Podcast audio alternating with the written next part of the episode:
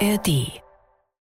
Wenn der Begriff Tour der Leiden irgendwo seine Gültigkeit hat, dann hier im Fegefeuer des Mont Ventoux. Jetzt richtet er sich auf und da ist er da. Tourfunk, der Radsport-Podcast der Sportschau. Ja, willkommen zu einer neuen Folge. Hier sind Holger Gersker Hallo Moritz. und Moritz Kasserletz in Hamburg beim NDR im Studio.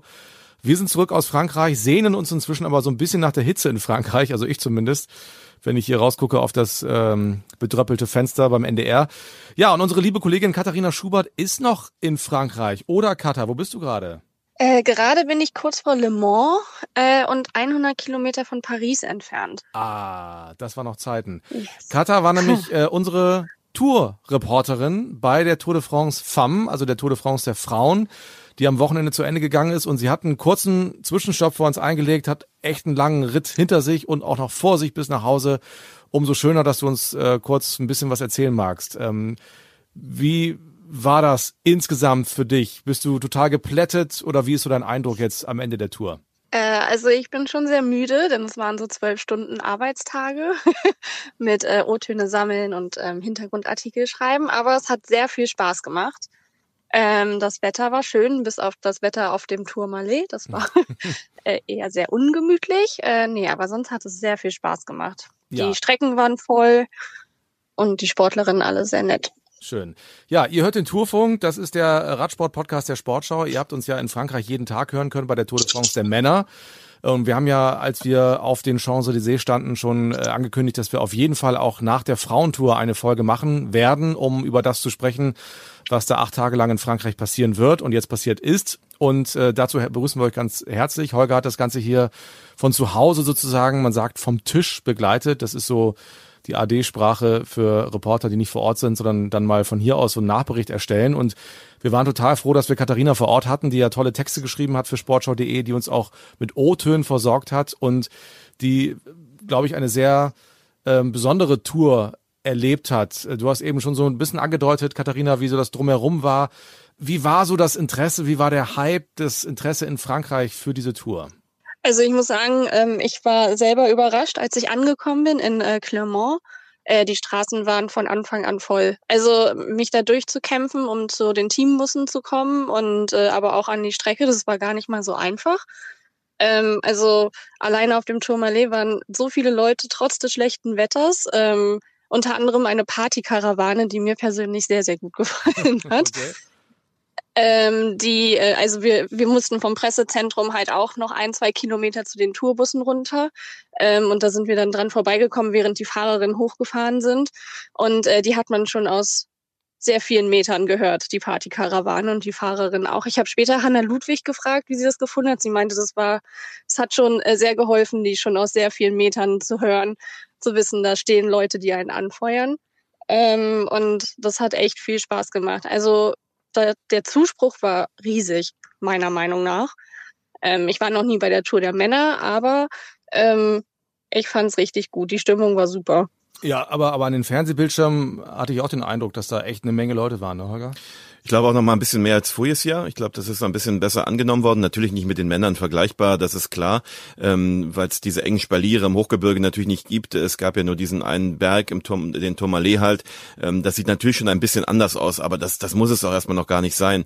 Ähm, ich finde, wenn, wenn am Ende die Hälfte der Zuschauer da sind auf den einzelnen Etappen, ist das immer noch grandios. Also für ein, ein Rennen der Frauen ist das ein Quantensprung ähm, gemessen äh, an den Rundfahrten, wie beispielsweise im Giro d'Italia, im Giro Donne jetzt ähm, ist das äh, wirklich sehr, sehr viel mehr. Und das kennen die Frauen ja eigentlich nur von äh, Weltmeisterschaften, Olympischen Spielen, wo sie ja gemeinsame Veranstaltungen mit den Männern haben. Ja, äh, Katharina, wie hast du, du hast eben Hanna Ludwig schon ange, angesprochen. Wie haben die deutschen Fahrerinnen oder die Fahrerinnen allgemein das wahrgenommen in diesem Jahr? Ähm, also ich habe mit allen Fahrerinnen gestern gesprochen und die haben sich natürlich mega gefreut. Also sie waren es gar nicht gewöhnt, dass äh, ich zum Beispiel jeden Tag komme und vor und nach dem Rennen irgendwie O-Töne haben möchte. Ähm, das war für sie ganz neu. Ähm, und daran mussten sie sich auch erstmal gewöhnen. Also das meinte auch Katrin Hammes, ähm, die ja einmal äh, ein Top-Ten-Ergebnis geholt hat. Die meinte, das ist sie überhaupt nicht gewöhnt und überhaupt, also zum Rest des Jahres halt ist es halt gar nicht so. Was natürlich eigentlich eine Schande ist. ähm, und ähm, ich habe gestern mit Ronny Lauke gesprochen, das ist der Teamchef vom deutschen Canyon SRAM Team. Und er meinte, dass Ricarda Bauernfeind da auch sich erstmal dran gewöhnen müsste, dass sie eigentlich eine Top 5 oder Top 5 Fahrerin wäre, aber der Kopf das erstmal alles verarbeiten muss, was da so um die Tour de France der Frauen rum passiert, ähm, auch, auch mit ihrem Sieg. Äh, ja, also die Fahrerinnen waren das nicht gewöhnt, aber haben sich sehr drüber gefreut.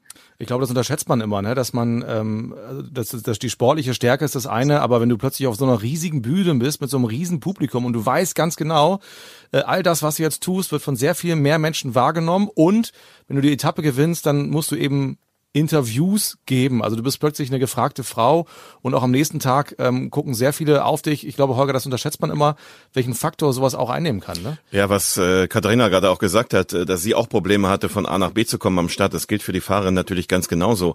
Auch die müssen sich natürlich irgendwie äh, darauf einstellen, früher am Start zu sein, äh, sich mit Laufwegen zu beschäftigen. Normalerweise, ich will nicht sagen, ist da kein Mensch. Natürlich, so krass ist es nicht, aber ähm, dieses, dieses ganze Drumherum dauert um so vieles länger als bei normalen Rundfahrten. Dazu kam natürlich auch jetzt noch der eine oder andere Transfer dazu, ähm, beispielsweise die Etappe auf dem Tourmalet. Ich glaube, um die ersten waren um 19.20 Uhr im Ziel, äh, die letzten nach 20 Uhr, bis man da wieder unten ist. Das ist natürlich ein, ein irrer Aufwand. Nächsten Tag Einzelzeit fahren in, in Po.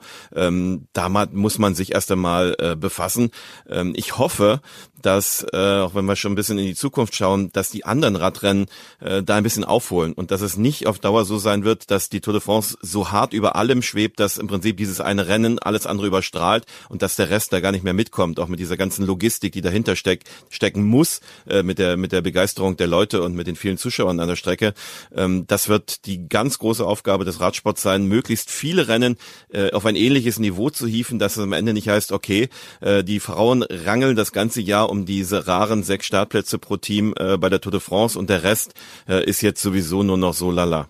Ja, wobei wir ja, also es ist in Deutschland sicherlich so und betrifft ja auch die großen Rundfahrten, aber diese Frühjahrsklassiker haben es ja teilweise echt schon geschafft. Also Lüttich, äh, auch äh, Paris-Roubaix, ähm, da am selben Tag oder am Tag vorher schon ja, eine ganze Menge auf, meinte vor allem die Rundfahrten, ja, genau, die Rundfahrten. Ja, aber trotzdem hat Katha natürlich auch recht. Sie sagte eben, es ist eigentlich eine Schande, dass, dass es für die Fahrerin so ein Riesenkontrast ist. Ähm, was nimmst du so wahr, Katharina? Sehen die Teams und die Fahrerinnen diese Tour, die es jetzt seit dem letzten Jahr gibt, groß aufgezogen, auch als Chance für eine Zukunft, jetzt mal eine nahe Zukunft, wo der, der Radsport der Frauen auch in Deutschland mehr Aufmerksamkeit bekommt? Ähm, ja, also es hoffen zumindest alle. Also ich habe, also wie gesagt, gestern mit Ronny Lauke gesprochen, der hofft auf so eine ähm, Art Initialzündung, was auch den Nachwuchs angeht. Also man muss halt sagen, also das deutsche Abschneiden war ja schon sehr gut mit zwei Etappensiegen. Mhm. Ähm, da waren ja nur die Niederländerinnen besser, aber zum Beispiel Romy Kasper, aber auch ähm, äh, Hanna Ludwig haben dann gesagt, ja, aber am Nachwuchs, da hapert es halt noch. Also sie hoffen, dass das halt auch eine Wirkung hat auf junge Mädchen, die vom Fernseher sitzen und vielleicht Liane Lippert sehen und denken, hey, das kann ich auch, äh, weil die Breite wohl noch fehlt und da halt auch Deutschland mehr investieren müsste im Vergleich zu anderen Nationen. Und es gibt halt auch nur zwei große Rennen in Deutschland, da sind andere Nationen sehr viel weiter. Ähm, genau, also viele denken, ja, das kann eine gute Wirkung haben, aber da muss halt echt noch viel geschehen. Ich glaube nämlich vor allem, ähm, ja, die großen Rennen sind, sind ja nicht so groß, sie gehören noch nicht mal zur World Tour, weder die Thüringen-Rundfahrt noch jetzt der Grand Prix in Stuttgart, gab noch ein Rennen in Berlin zwischendurch. Das Problem ist wahrscheinlich dasselbe wie bei den Männern. Es fehlen eher die Rennen für den Nachwuchs, die Rennen, äh, wo man sich sozusagen auf der Entwicklungsstufe, wo man, wenn man nicht gleich jetzt in die World Tour schafft, bei den Frauen gibt's ja diesen Unterbau in der Form gar nicht, äh, dass man sich empfehlen kann. Diese Rennen sind halt viel zu selten, aber da haben die Männer ja dasselbe Problem und, und wenn der bundesdeutsche Radfahrer da Anstrengungen unternimmt, dann hat er natürlich zuerst die Männer im Hinterkopf.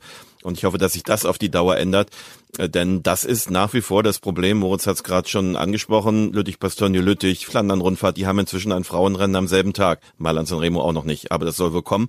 Die drei größten deutschen Männerrennen, also Hamburg, die Cyclassics als größtes, das andere große Eintagesrennen ähm, in Frankfurt, Eschborn Frankfurt am 1. Mai und auch die Deutschlandtour haben kein Frauenrennen. Nach wie vor keins. Und es gibt auch keinerlei Bestrebungen. Im Gegenteil, ähm, alle Veranstalter sagen, das ist uns zu viel, das ist uns zu groß. Und das ist auch ein Problem. Ja, das ist auch ein Problem. Aber umso wichtiger sind ja solche Initiativen wie jetzt in Stuttgart. Da ist was Neues entstanden. Ähm, das ist, glaube ich, ein großes Signal schon, ne? mit dem Rennen im Juli. Ja, zumal auch Lisa Brenner dahinter steckt. Äh, da hat man natürlich, ähm, Lisa ist ja gerade Mutter geworden. Herzlichen Glückwunsch. Kurz vorher jetzt, übrigens. Genau. ähm, da, da, hat man natürlich auch das entsprechende Know-how sich geholt und äh, jemand auch mit Connections äh, in alle Bereiche, in die Bereiche von, von äh, natürlich vor allem Funktionären, um das Rennen entsprechend hochzuhalten, in die Teams hinein, um eine gute Besetzung künftig äh, für das Rennen, das sich hoffentlich da etabliert. Denn es hat einen tollen Termin. Das ist eine perfekte Vorbereitung für alle, die äh, dann die Tour de France fahren. Äh, anschließend und vor den Giro gefahren sind dazwischen, ist eigentlich optimal. Ja, Katharina, lass uns noch ein bisschen über das sportliche Abschneiden äh, grundsätzlich bei der Tour de France der Frauen sprechen. Es gab ja, wenn man so will, so eine kleine Wachablösung, nicht nur im niederländischen Radsport, sondern auch äh, an der Weltspitze. Mit Demi Vollering hat äh, eine gewonnen, die ähm, Annemiek van Fleuten sozusagen abgelöst hat. Ich hatte den Eindruck, die beiden haben sich auch nicht so wahnsinnig gut verstanden unterwegs. Wie hast du das insgesamt wahrgenommen? Also ich habe beide jeweils nach ihrem Verhältnis gefragt und da kam irgendwie eher so, also zueinander, da kam eher so eisiges Schweigen. ähm, und das hat man ja auch auf dem Tourmalet gesehen, dass die Absprachen zwischen den beiden nicht wirklich gut funktioniert haben. Ähm, ich fand, beide haben sich lange sehr zurückgehalten und dann, äh, äh dann ist halt Demi Vollering auf dem Tourmalet, hat sie ja alle stehen lassen, was sehr beeindruckend war. Ähm, aber ich fand es gar nicht so sehr beeindruckend, weil im Gegensatz zum letzten Jahr hat sie echt zugelegt. Also sie hat ja irgendwie einen Hattrick geholt bei den Frühjahrsklassikern oder fünf Siege überhaupt bei den Frühjahrsklassikern geholt und, und den Welter auch nur mit neun äh, Sekunden Rückstand verloren äh, gegen Van Fleuten. Und ich fand, Van Fleuten wirkte auch irgendwie müde. Ähm, hatte ich den Eindruck, als ich sie immer so gesehen habe, aber das kann ich mir natürlich auch einbilden. Mhm. Ähm, ich fand das aber sehr beeindruckend. Vor allem beeindruckend fand ich aber Lotte Kopecki, die noch Zweite geworden ist und die auf dem, ja, auf der siebten Etappe, auf der Königsetappe echt eine richtig gute Leistung gezeigt hat für eine Sprinterin. Ähm, äh, genau, also ich fand mit Demi Vollering hat schon diejenige gewonnen, die wahrscheinlich auch in den nächsten Jahren so das Geschehen bestimmen wird. Ja, Lotto Kopecky hat ja die erste Etappe nach Clermont-Ferrand oder von Clermont-Ferrand nach Clermont-Ferrand gewonnen und äh, das gelbe Trikot äh, dann verteidigt. Du hast die Zukunft angesprochen, Holger. Ich habe jetzt so von Wachablösung gesprochen, aber die war ja eh mit Ansage, weil Annemiek van Fleuten jetzt eh vom Rad steigt, also bildlich gesprochen. Ähm, eigentlich bedurfte es diese Symbolik gar nicht mehr, aber ist Demi Vollering, also wieder eine Niederländerin, jetzt die Frau für die nächsten Jahre, die es zu schlagen gilt? Ja, sieht so aus. Ähm, dieses Team ist natürlich unglaublich. Äh, Lotte Kopecki ist der Teamkollege, ja. ne? Die, die haben jetzt äh, die Rundfahrt auf eins und zwei beendet. SD Works wird, wird das über die Jahre, äh, wenn sich nichts Dramatisches ändert, sicherlich äh, dominieren. Im Hinterkopf muss man immer Chloe Deigert haben, die US-Amerikanerin, ähm, die ja im europäischen Radsport immer noch nicht so richtig angekommen ist und als das über-Mega-Talent äh, gehandelt wurde bis vor drei, vier Jahren, bis zu ihrem unglaublich schweren Unfall bei der WM in Imola, als alles kaputt ging im Bein. Äh, da gibt's ganz grausame Bilder und jetzt will sie wieder neu Anlauf nehmen und kommt jetzt zum ersten Mal auch wieder richtig auf die Bahn bei der WM äh, in Glasgow ihr würde ich es zutrauen. Sie ist im Zeitfahren, wenn, wenn sie in Form ist, wird sie alle um distanzieren, um Ewigkeiten und sie kommt auch ganz gut die Berge hoch. Äh, hat das aber nie so richtig ausgelebt, weil sie nie in, in Europa Straßenrennen gefahren ist, sondern immer nur in Amerika. Also das wäre so die einzige, wo ich perspektivisch sage, wenn die wieder in Form kommt, das wäre so eine Gegenspielerin. Ja, Annemiek van Fleuten hat jetzt natürlich äh, die erste Niederlage bei, wenn man es auf den Männerradsport bezieht, diesen Grand Tours, nachdem sie vorher ja alle drei gewonnen hat, Giro, Vuelta, Tour, dann die WM auch noch. Jetzt hat sie angefangen, Vuelta gewonnen, das war knapp, äh, neun Sekunden, hat Katharina gerade schon gesagt. Ähm, der Giro war klar und jetzt diese erste Niederlage sozusagen beim vorletzten Mal. Jetzt kommt noch die WM hinten drauf, die jetzt nicht auf einem Kurs stattfindet, äh, der ihr entgegenkommt. Es gibt natürlich unglaublich viele Gerüchte, warum sie jetzt aufhört, wo im nächsten Jahr Olympia ist, äh, weil genau der Titel fehlt ihr noch. Äh, sie hat zwar Zeitfahren gewonnen, aber sie hat ja in Tokio schnarchenderweise haben sie ja das hergeschenkt, die Niederländerinnen gegen ähm, die Österreicherin. Und ähm, danach der Tourstart da, zu Hause in Rotterdam, der Tour de France Start. Ja. Äh, was für ein Karriereende wäre das denn nochmal? Aber sie hat das Eis, ich weiß nicht, Katharina, ob ihr nochmal jetzt gesprochen habt mit ihr, aber sie hat das vor der Tour ja nochmal komplett ins Fabelreich verschoben. Sie hört auf und basta. Äh, genau, ich habe sie auch gefragt ähm, und sie meinte, es, es bricht ihr so ein bisschen das Herz natürlich, aber sie würde auf jeden Fall aufhören. Ähm, da war sie sehr klar. Ja. Okay. Anna van der Breggen, ihre, ihre Gegenspielerin über all die Jahre, hat das ja auch angekündigt und hat es wahrgemacht, hat auch keiner geglaubt und sie sitzt ja jetzt ja im Teamfahrzeug bei ja. SD Works. Um einmal noch ganz kurz, einmal ganz kurz die Geschichte von Olympia noch zu erzählen in Tokio, ähm, weil du sagtest gerade, die Niederländerinnen haben das hergeschenkt. Es gibt ja bei diesen Rennen keinen keinen Funk. Und es ist eine Österreicherin vorne weggefahren und alle hatten so den Eindruck, und das haben sie, glaube ich, hinterher auch bestätigt, dass sie nicht wussten, dass die Österreicherin auch vorne ist. Und deswegen ähm, haben sie dann hinten auch gejubelt, als sie ins Ziel gekommen sind. Ja. Okay, aber ja, ihr habt aber Anna nicht gewonnen. Kiesenhofer war schon zwei Anna Minuten Kiesenhofer da. war schon da. Das habt ihr noch nicht mitbekommen. Das meinte Holger. Das sind so die Kuriositäten, die es manchmal ähm, ja auch nicht nur bei den Frauen, sondern auch bei den Männern hin und wieder gibt, weil es eben keinen Funk gibt bei diesen großen Rennen.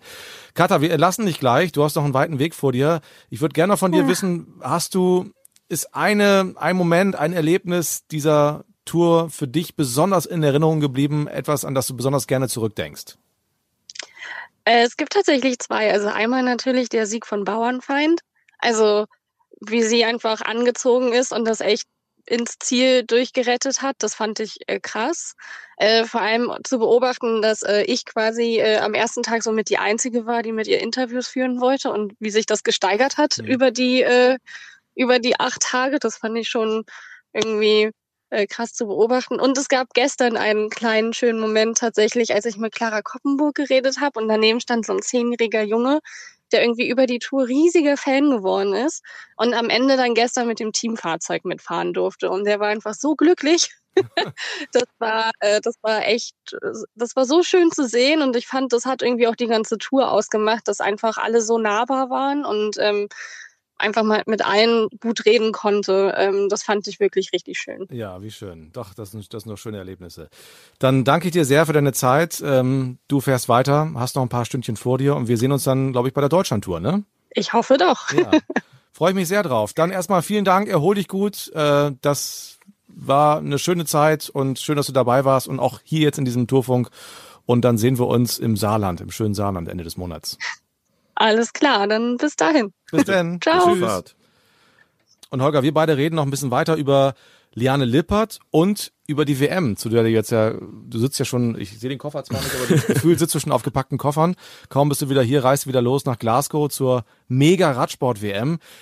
Ähm, jetzt mit dem Eindruck von Frankreich, um bei den Frauen zu bleiben und bei dem Straßenrennen, was traust du der deutschen Mannschaft und speziell Liane Lippert zu, die ja zumindest anfangs einen sehr guten Eindruck gemacht hat bei der Tour? dann aber gestürzt ist und gestern ähm, zu Katharina im Übrigen in Po auch gesagt hat, dass das erstmal der Arzt richtig durchchecken muss. Ihr tut die Seite schon heftig weh. Es ist nichts gebrochen, klar, aber Hüfte und Oberschenkel sind wirklich geprellt und ich nehme mal an, Gut, man wird jetzt natürlich auch nach einer Tour de France nicht nicht äh, so hart weiter trainieren, sondern muss natürlich auch immer ein bisschen ruhig machen.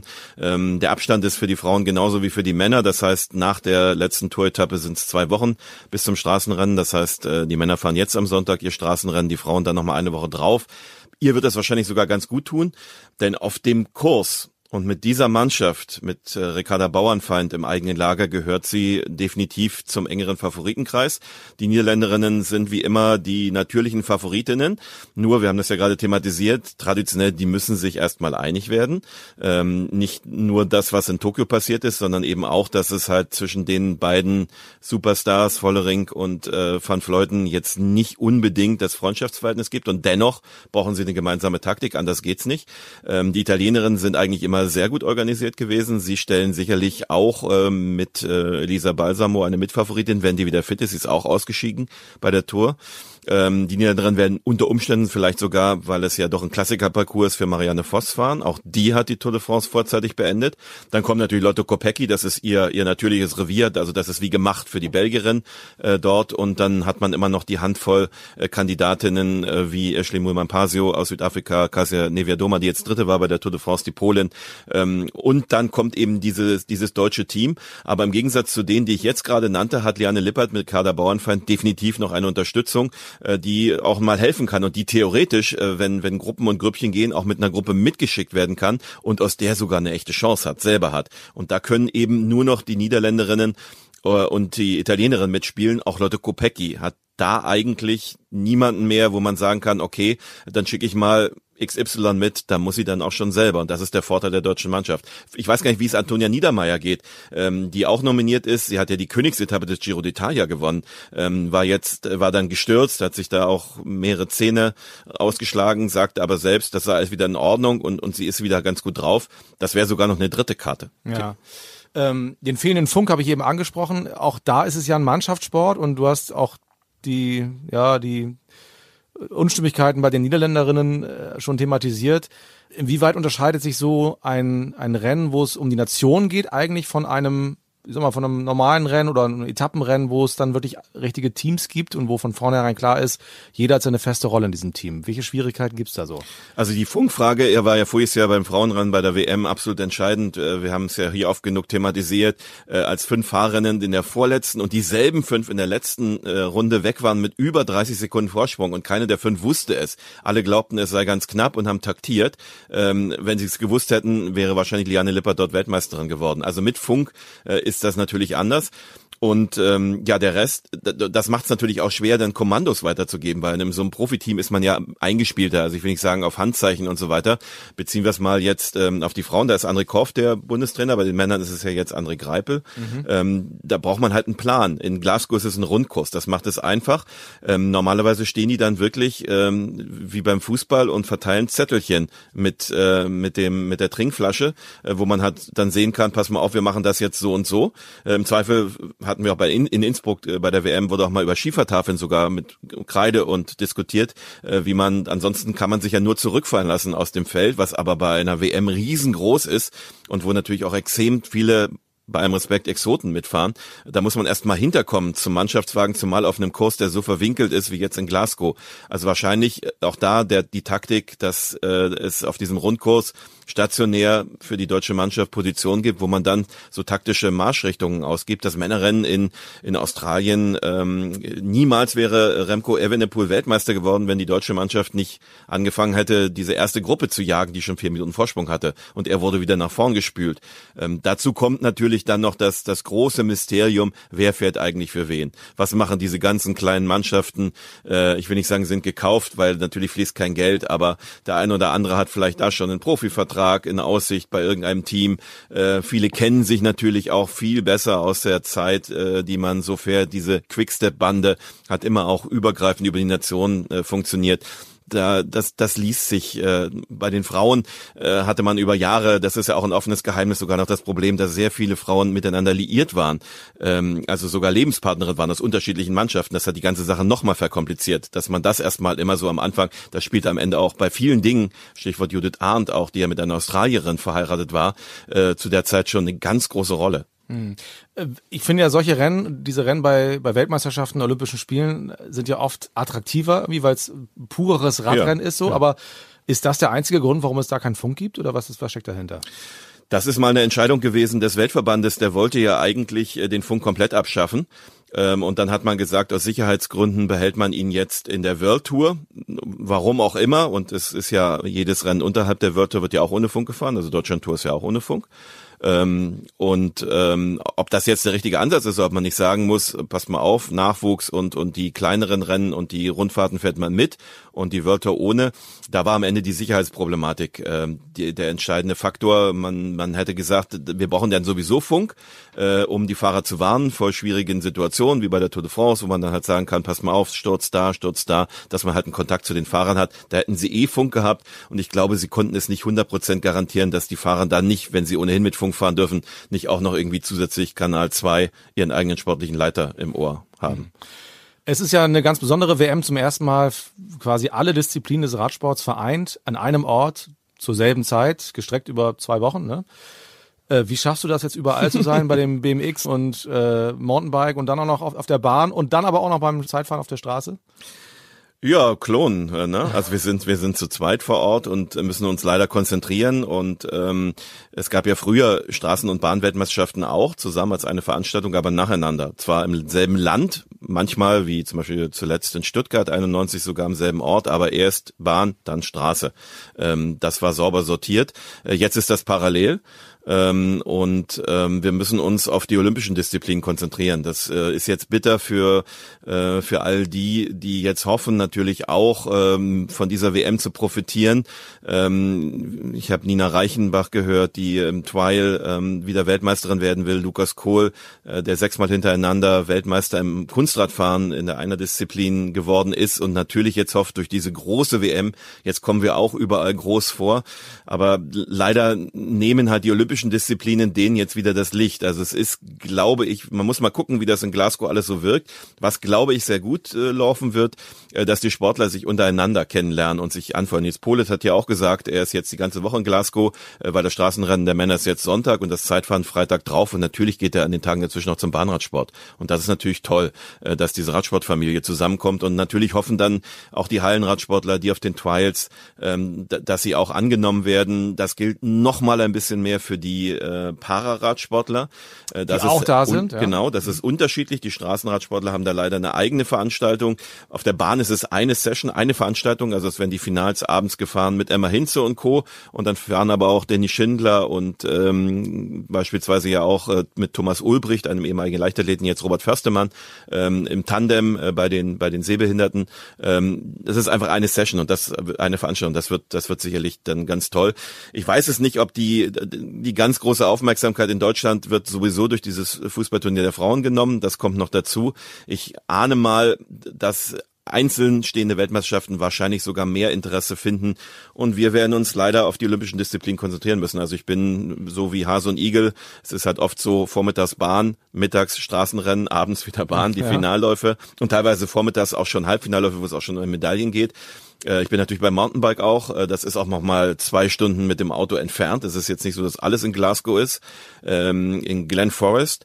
Und ähm, das sind halt die olympischen Sportarten. Wir schauen nochmal beim BMX vorbei.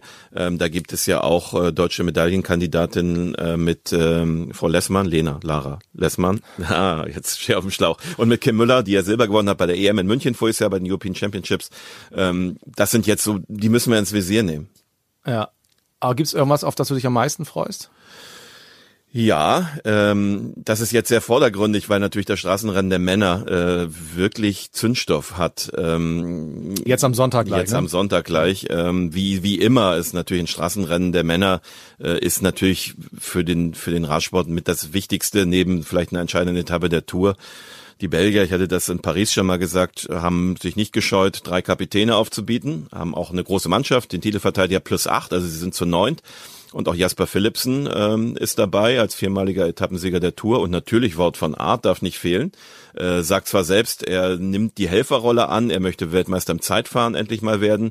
Ähm, das wird schwer genug. Ähm, auch da sind die alle da, auch Filippo Ganna und Co. Ähm, also die Tour de France Stars treffen sozusagen auf die anderen. Ähm, da wird man halt sehen, also bei dem Straßenrennen 270 Kilometer, Regenwahrscheinlichkeit stand jetzt 80 Prozent. Du hast äh, vor fünf Jahren in Glasgow das Rennen erlebt. Mhm. Da hat es auch ein bisschen geregnet, glaube ich. Ja, hat geregnet. Das wird, äh, das wird ein brutales Ausscheidungsfahren. Also das wären sieben Stunden äh, ganz heftiger Radsport. Und Evenepoel ist offensichtlich gut drauf, hat gerade in ja. San Sebastian gewonnen. Also der hat das offensichtlich hingekommen, ähm, die Tour, äh, die, die Form wieder aufzubauen, ne, rechtzeitig. Ja, ja. Aber Slowenien hat auch eine starke Mannschaft. Äh, Mohoric hat jetzt in Polen äh, durch die Etappe gewonnen. Äh, Pogacar stand jetzt, fährt er. Er steht auf der Meldeliste. Das, äh, na, und Roglic auch. Mhm. Äh, gegen die muss man erstmal auch dann zurechtkommen. Also das, äh, das wird schon ganz toll. Aber natürlich, die Bahn, ne, mit, mit Emma Hinze, das, äh, das große, äh, die große Revanche gegen Mathilde Gros, die ja vorher Sprintweltmeisterin geworden ist. Äh, der Sprint der Frauen äh, wird, wird äh, wieder überragen. Lea Friedrich siebenmal Weltmeisterin, Emma Hinze sechsmal. Ähm, mal schauen, was dazu kommt. Aber das ist äh, gerade in Großbritannien, das ist äh, kein Selbstgänger. Emma Hinze hat mir vorige Woche mit ihr gesprochen, gesagt, dass sie ein paar Rückenprobleme hat im Training. Äh, wenn man das schon so leicht durchblicken lässt, bin ich mal vorsichtig, äh, ob das wirklich äh, dann so toll wird. Nächstes Jahr Olympia ist wichtiger. Äh, vielleicht dann doch diesmal Lea Friedrich, der ja dieser Titel Sprint Weltmeisterin noch fehlt. Ja, und Straßenrennen der Männer auf der Straße, Maximilian Schachmann, deutscher Kapitän, was geht da? Ja, André Greipel hat gesagt, äh, sie haben gute Chancen, in die Top Ten zu fahren. Es ist eine gute Mannschaft natürlich. Ähm, André Greipel hat äh, gesagt, anders als ähm, in seiner aktiven Zeit setzt er auf eine klare Struktur in der Mannschaft. Er hat sie alle sehr früh ähm, eingeladen. Ich habe ihn in äh, Bilbao getroffen zum Tour de France Start. Da hat er mit dem einen oder anderen gesprochen. Offensichtlich nicht sonderlich erfolgreich, denn es ist eigentlich von den Tourstartern nur Nils Polet dabei. Nico Denz hat zwei Giro-Etappen gewonnen. Also der hat auch Glasgow-Erfahrung. Der war damals, glaube ich, Achter Äh, bei diesem Europameisterschaftsrennen.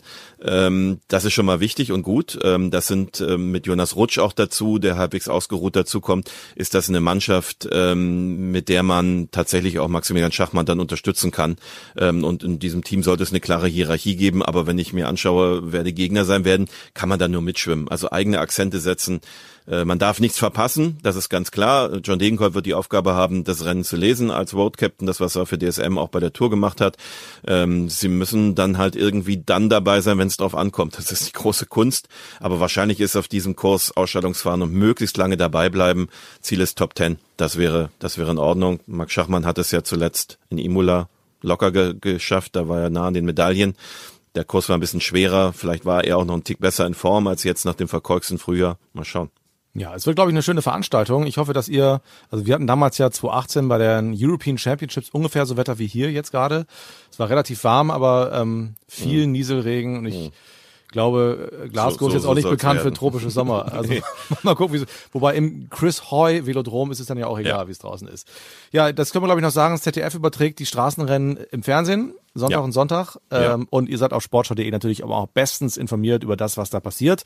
Und ganz viel Radio, also wenn man äh, das wirklich nebenbei hören will, ich weiß ja inzwischen, man kann mich ja zusammen buchen, äh, zum Beispiel das Programm des Mitteldeutschen Rundfunks, das Infoprogramm MD aktuell, die haben pro Stunde drei, vier Einblendungen, während die äh, Finals laufen im Bahnradsport und auch während der Straßenrennen da kommen ja auch die Zeitfahren noch dazu. Und die Staffel wird ja auch gefahren auf der Straße. Ja. Also da kann man zum Beispiel, wenn man irgendwo im Auto sitzt und nebenbei hören will, kann man das nebenbei laufen lassen. Da kriegt man sozusagen alle 15 Minuten ein Update. Ja, Holger, wir sprechen nach der WM wieder. Der August ist ja eh aus deutscher Sicht für den Radsport ein großer Monat. Wir haben dann die Cyclassics. Classics. Wir haben die Deutschland-Tour, also wir melden uns wieder mit dem Tourfunk. Die erstmal eine schöne Reise. Ähm, viel Spaß, bleibt alle gesund. Und trocken. Und trocken, ja, das würde ich jetzt ausschließen, ja. Wird, wird schwierig. Kann ich, glaube ich, ohne jetzt meteorologische Berufserfahrung ja, zu haben, würde ich sagen, ja, ja Schirm, Schirm würde ich mitnehmen. Wird. Landestypische Kleidung ist ja, empfohlen. So, genau. Also, vielen Dank. Äh, und wir hören uns gerne beim nächsten Mal wieder. Wenn euch dieser Podcast empfiehlt, dann äh, abonniert ihn, empfehlt ihn auch gerne weiter. Und bewertet uns auch gerne und wenn ihr wollt, könnt ihr uns auch eine Mail schreiben. tourfunk.sportschau.de. Das war's für dieses Mal. Wir hören uns wieder. Tschüss. Wenn der Begriff Tour der Leiden irgendwo seine Gültigkeit hat, dann hier im Fegefeuer des Mont Ventoux. Jetzt richtet er sich auf und da ist er da. Tourfunk, der Radsport-Podcast der Sportschau.